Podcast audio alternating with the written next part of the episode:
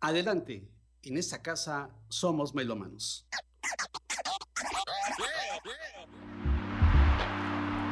Aquí oímos discos de vinilo, música en cassette, grabaciones en disco compacto, sonidos digitalizados y géneros musicales diversos, acompañados de historias, anécdotas y citas literarias con Germán Martínez Aceves.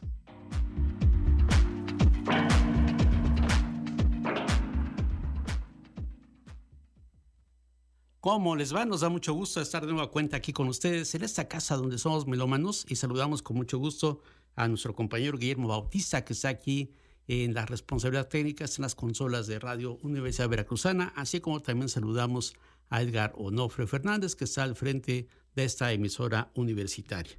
Bueno, en esta casa donde somos melómanos, pues yo he traído los discos de la casa efectivamente para compartirlo con ustedes, he invitado amigos, que han traído colecciones fantásticas, muy buenas grabaciones que nos han compartido, pero ahora también eh, se ha dado el caso que nos solicitan eh, de manera especial alguna, algún disco o algún músico, y ese, en esa ocasión es el caso de Lucy, que le mandamos un saludo y ella nos pidió que pusiéramos Evangelis, ese gran compositor eh, griego, que su nombre verdadero era Evangelos Odiseas Papatanasino era su nombre de, de, de Evangelis. Fíjense qué nombre, Evangelio Odiseo. Ese era su nombre. Ya de por sí ya traía lo místico, como buen griego, traía toda la leyenda de, en medio a través de su, de su nombre. Él nació en Bolos, Grecia, el 29 de marzo de 1943 y falleció en París el 17 de mayo del año 2022 tecladista, compositor griego de música electrónica, orquestal, música ambiental, de New Age y de rock progresivo. Todo eso forma parte del universo musical de Vangelis, que una de sus características importantes es haberle sacado jugo a los sintetizadores analógicos y eh, ocasionalmente utilizaba algunos instrumentos acústicos para crear estas atmósferas envolventes, climáticas, que ofrecían un gran abanico donde abarcaba eh, de música, donde abarcaba sonidos y arreglos propios de sus raíces folclóricas griegas, pero también incluía coros, incluía grandes orquestaciones y música muy especial para acompañar la vida en ese planeta, en ese universo que es realmente profundo en cuanto a la manera de hacer la música de Vangelis. Justo eh, una de las características de Vangelis es que hizo muchas composiciones para películas. Una de ellas, y con eso vamos a iniciar eh, escuchando la música de Evangelis, es esta banda sonora de la película 1492, La Conquista del Paraíso, que dirigió Riley Scott y que protagonizara Gerard Depardieu, que era Cristóbal Colón, un personaje fantástico que es Gerard Depardieu, y Sigourney Weaver, que forma parte también de esa película. Esa grabación se realiza en 1992, año que se da a conocer también la película 1492, La Conquista del Paraíso, y es distribuida por Discos Atlantic Wea. Entonces, eh, vamos a iniciar con esta música de epopeya, con esta música de travesías en los mares, de descubrimientos, de grandes asombros y de también de, de grandes encuentros que hace posible la musicalización de 1492, La Conquista del Paraíso. Escuchamos.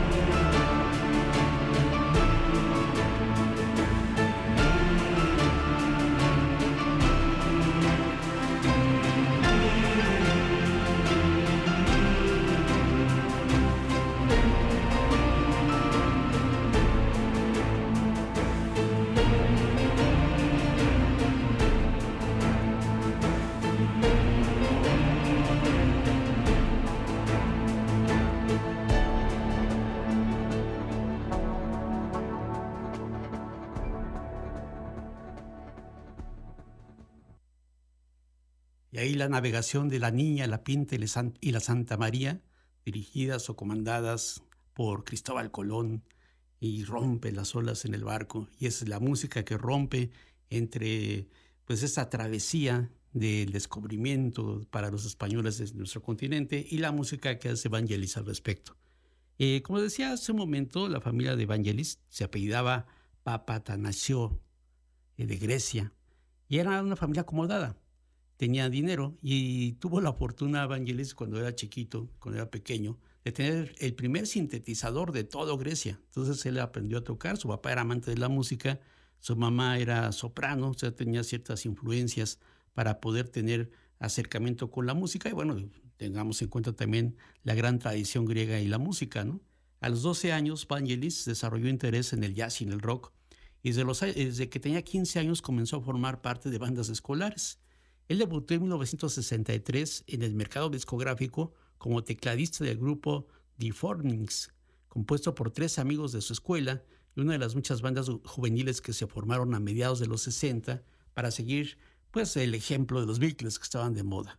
Bueno, vamos a escuchar ahora otra composición que forma parte de una película. se trata de Missing o Desaparecido eh, de Costa Gravas, filmada en 1982, una película que habla precisamente de la situación del golpe militar en Chile y de un reportero eh, que es Larissa Jack Lemon y forma parte de, este, se inspirada en un libro que se llama La ejecución de Charles Horman eh, y de Thomas Hauser, que es este libro.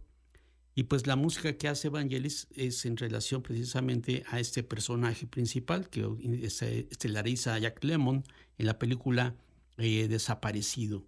Esta película en algunas partes se filmó en la Ciudad de México. Yo recuerdo muy bien que allá por la, donde está, el Estadio Azul o el Palacio, de la Plaza de Toros, ahí tomaron como, como parte de los escenarios y estaban los tanques, habían tanques de guerra, que eran tanques de utilería, por cierto.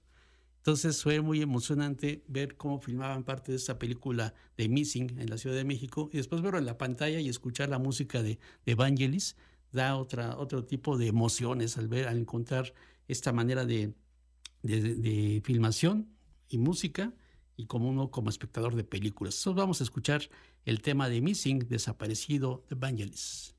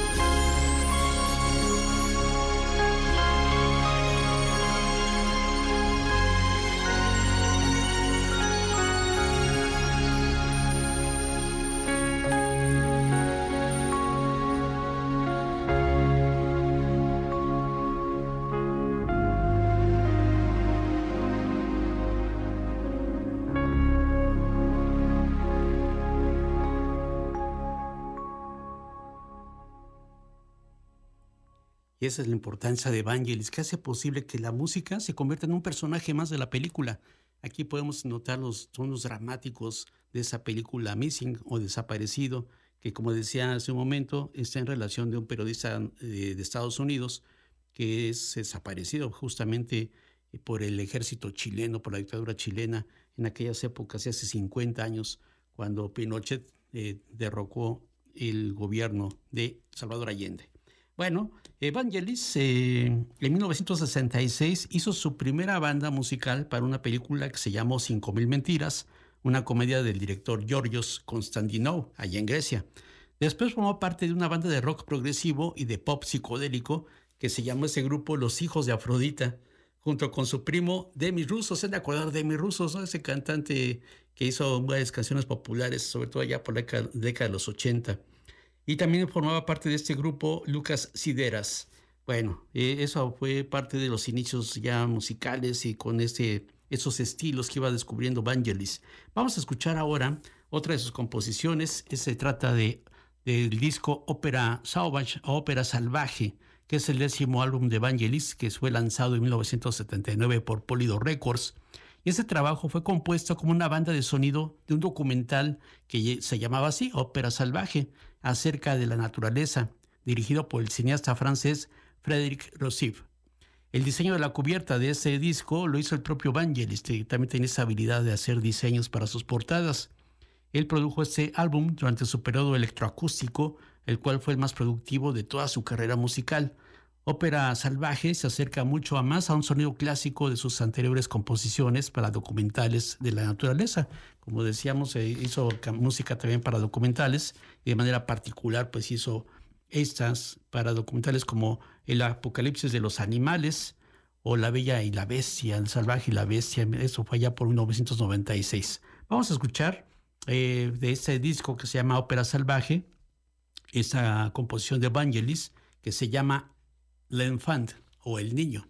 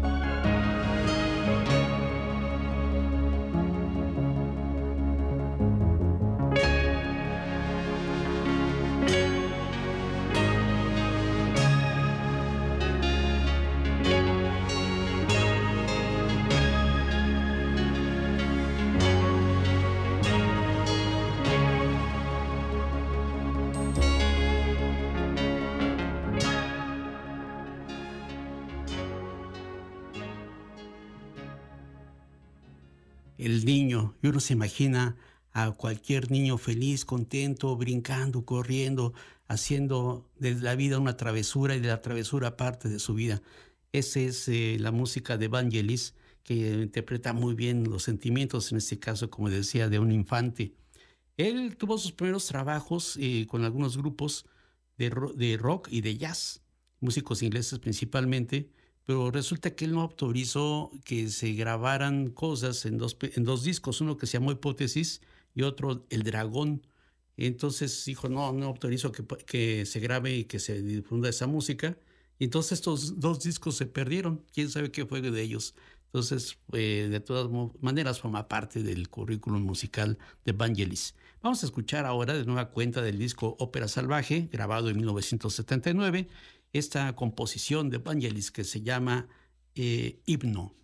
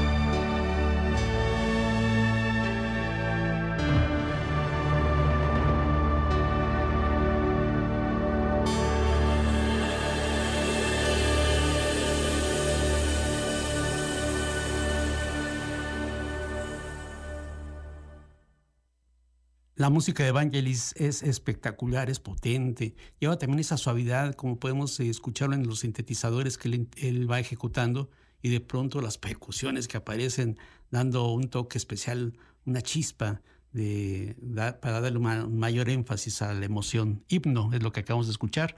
Entre 1975 y 1980, Vangelis, Vangelis afianzó su particular sonido y fue creando por lo que puede llamarse ya una música electrónica y también de New Age. Hizo una publicación especial, un, un disco que se llamó eh, Cielo e Infierno, eso fue por 1975, donde destaca principalmente pues, sus eh, composiciones conceptuales, en este caso con varias piezas corales ensambladas en dos largas, largas suites, que ofrece un sonido cercano a la música clásica en la primera cara de este disco que, que se escucha y que forma parte eh, un cantante, que toma parte, forma parte un cantante que se llama John Anderson. John Anderson, para los conocedores del, del rock, pues lo, lo, van a ubicar como cantante del grupo Yes. Entonces John Anderson grabó junto con eh, Vangelis en este disco Cielo e Infierno esa canción que vamos a escuchar enseguida. Se llama Hace mucho tiempo, la situación era, era eh, pues, vamos a poner, a traducirlo así, hace mucho tiempo la situación era tan clara, había tanta luz, y bueno, es lo que escuchamos ahora con Vangelis y John Anderson.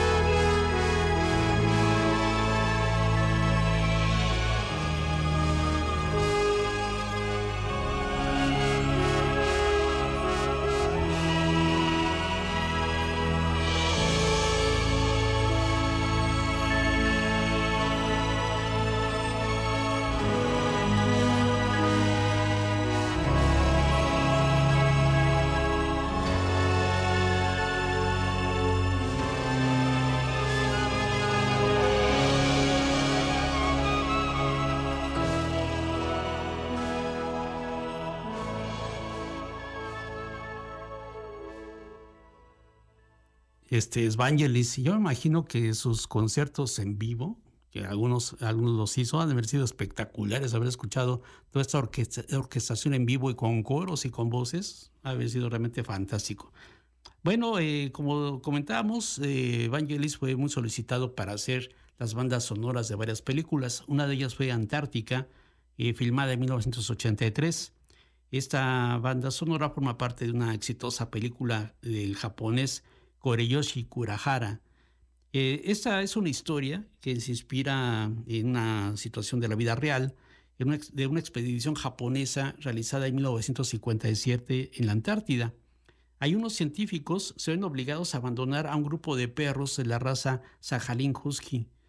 Eh, esto después de evacuar una estación científica bajo unas terribles condiciones meteorológicas. No les quedaba otra más que, que irse y, dejar a los perros porque no podían eh, pues irse con ellos. Por falta de espacio en el transporte, precisamente, los perros son abandonados a su suerte.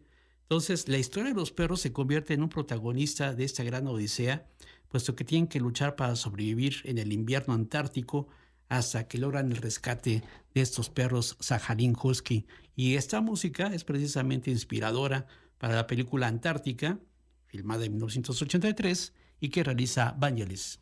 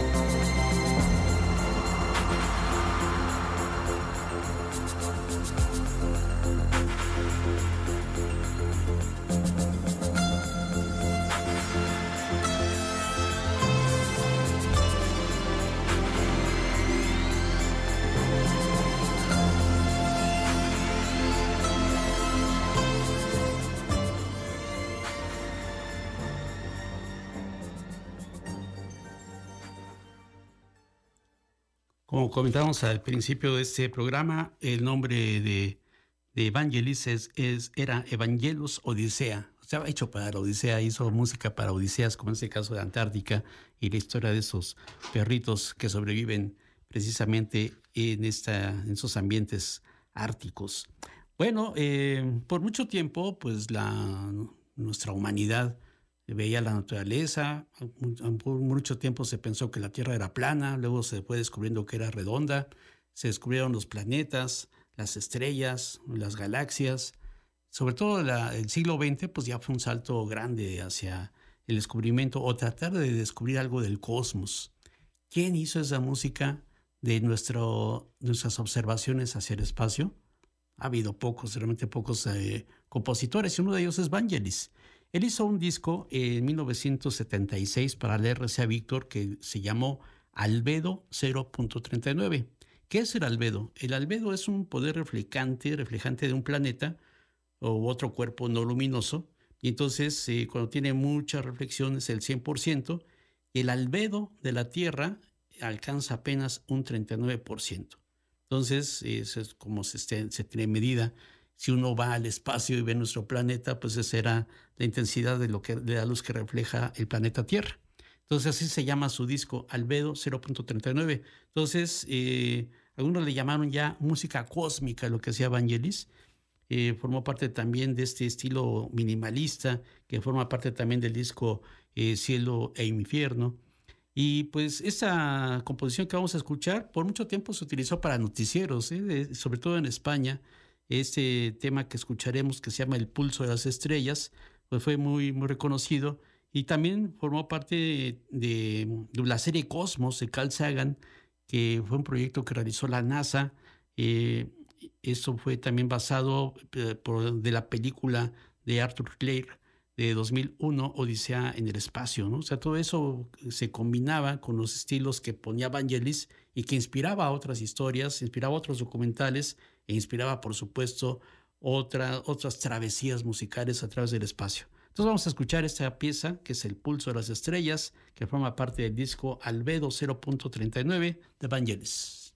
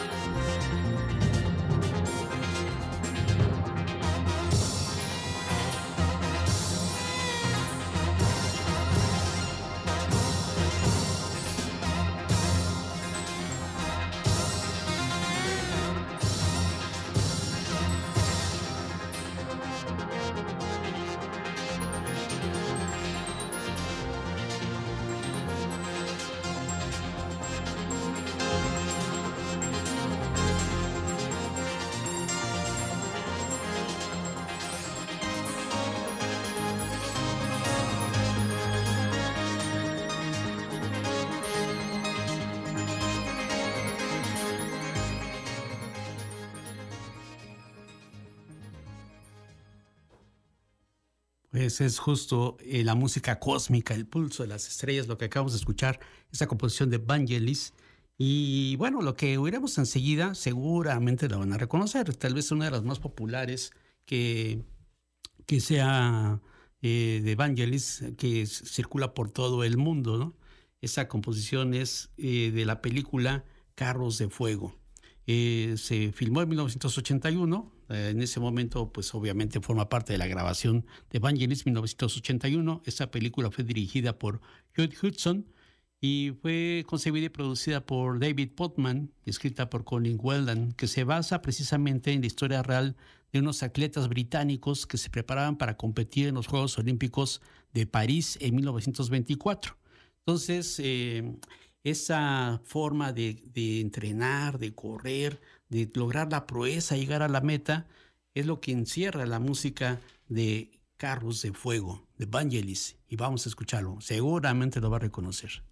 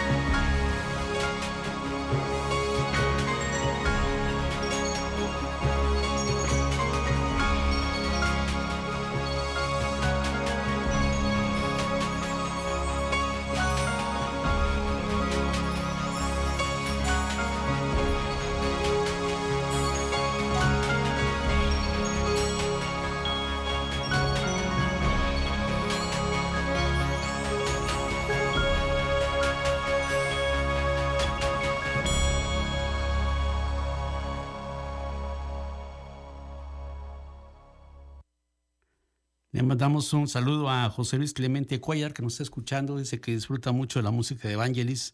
Muchas gracias por oírnos, José Luis. Un saludo. Bueno, eh, con esa grabación, eh, con esa composición, Vangelis obtuvo el Oscar a la mejor banda para una película en el caso de Carros de Fuego, pero no pudo ir a recoger el premio. ¿Saben por qué? Porque está preparando otra, otra composición para otra película que se convirtió en una película de culto, una película que pues para los que la vieron, la, han visto y las, la recomiendo que la vean, que, que nunca se la pierdan en su vida, es Blade Runner, eh, filmada en 1982, dirigida por Riley Scott.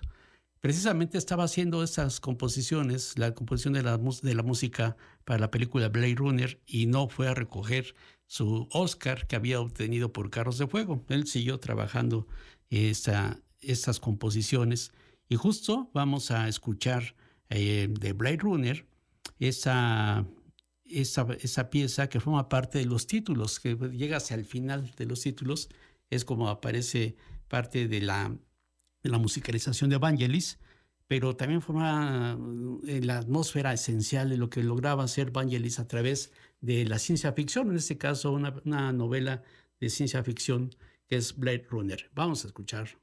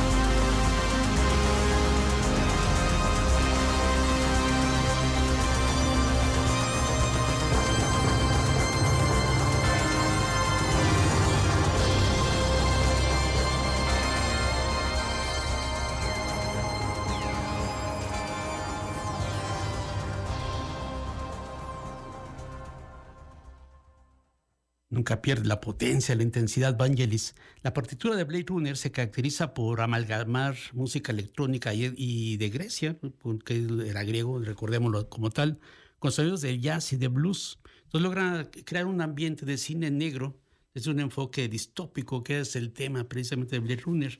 Eh, esa película se basa en una novela que se llama Soñan los androides con ovejas eléctricas. Es de Philip Dick y es de ciencia ficción del subgénero cyberpunk. Eso, este libro salió en 1968 y Riley Scott, el director de la película, pues la adapta en 1982 y la, eh, la menciona como Blade Runner.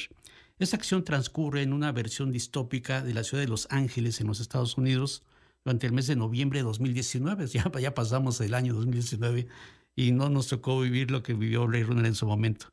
Describe artificiales de, eh, describe precisamente un futuro en el que mediante bioingeniería se fabrican humanos artificiales denominados replicantes, a los que se emplean en trabajos peligrosos y como esclavos en las colonias del mundo exterior de la Tierra, fabricados por Terra Corporation para ser más humanos que los humanos, especialmente el modelo Nexus 6. Son indistinguibles físicamente de un humano, parecían humanos, pero son replicantes, aunque tienen una mayor agilidad y fuerza física, y carecen teóricamente de la misma respuesta emocional y empática. Los replicantes fueron declarados ilegales en la Tierra tras un sangriento motín ocurrido en una colonia exterior. Un cuerpo especial de la policía, los Blade Runners, se encargan de identificar, rastrear y matar a los replicantes. eh, los replicantes fugitivos sobre todo, que se encuentran en la Tierra. Esa es la historia de Blade Runner o de la novela Sueñan los androides con ovejas eléctricas. Eh, es precisamente eh, Harrison Ford el que forma parte de esa, de esa película y Sean Young, que es también la, otra protagonista de la misma. Entonces vamos a terminar ya escuchando eh, de Blade Runner este tema, el tema de amor de Blade Runner, y vamos a escuchar a este, este compositor Evangelus Odiseas, nombre de Evangelis, que emprende el viaje a una Ítaca de sonidos espirituales, electrónicos y futuristas. Los androides también se sienten solos. Y dice de esto, he visto cosas que ustedes no creerán. Atacar naves en llamas más allá de Orión. He visto rayos C brillar en la oscuridad, cerca de las puertas de Tannhauser. Todos esos momentos se perderán como lágrimas en la lluvia. Es hora de morir. Es momento de volver eterno el Evangelio y la odisea musical de Vangelis.